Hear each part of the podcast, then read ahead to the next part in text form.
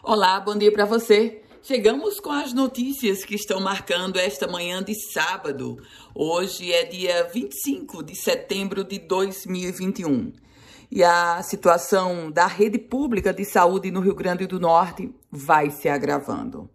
Dessa vez no âmbito das cirurgias. O Hospital do Coração, uma das principais unidades de saúde do Rio Grande do Norte, que realiza cirurgias a partir do Sistema Único de Saúde, anunciou a suspensão completa de todas as cirurgias. Sabe por quê?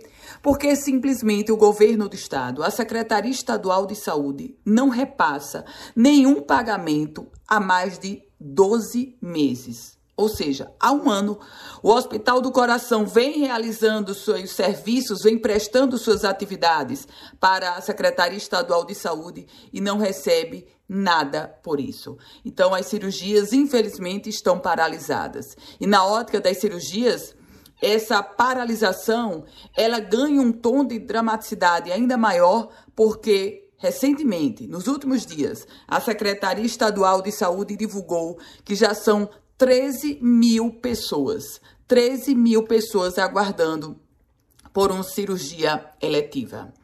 Mudando de assunto e falando sobre esporte, porque Natal poderá sediar o jogo Brasil e Argentina pelas eliminatórias da Copa do Mundo de 2022.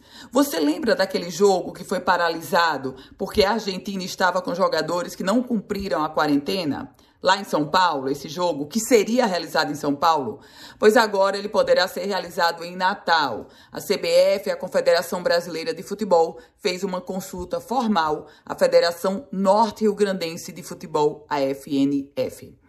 Falando agora sobre pagamento, pagamento do IPVA, esteja atento. Na próxima segunda-feira irá se vencer a segunda parcela do IPVA, naquele calendário extra divulgado pelo governo do estado. Recorda-se? O calendário extra, onde as pessoas que não pagaram IPVA no ano de 2020 tiveram uma espécie de segunda chance agora nesse período falando sobre política, porque agrava-se a crise, a cisão entre Fábio Faria e Rogério Marinho, ambos ministros do governo federal, ambos querendo disputar o Senado Federal pelo Rio Grande do Norte. Fábio Faria, em recentes declarações, já disse que não recebeu nenhuma consulta sobre essa chapa formada. Bendes Leocádio para o governo e Rogério Marinho para o Senado. Por falar em eleição, mas na ótica do eleitor, mais de 365 mil eleitores estão com títulos cancelados no Rio Grande do Norte. O número foi divulgado pela Justiça Eleitoral. Vacina. Chegando mais vacina contra a Covid-19. 85.260 imunizantes foram recebidos nas últimas 24 horas Desse total, 71.370 da Pfizer e 14.250 da AstraZeneca. Desejando a você um ótimo dia e, claro, também um bom final de semana com as primeiras do dia, com as notícias, aliás, que marcam esta manhã de sábado, Ana Ruth Dantas. Quer receber um boletim como esse? Faz o seguinte, manda uma mensagem para o meu WhatsApp no 98716 8787.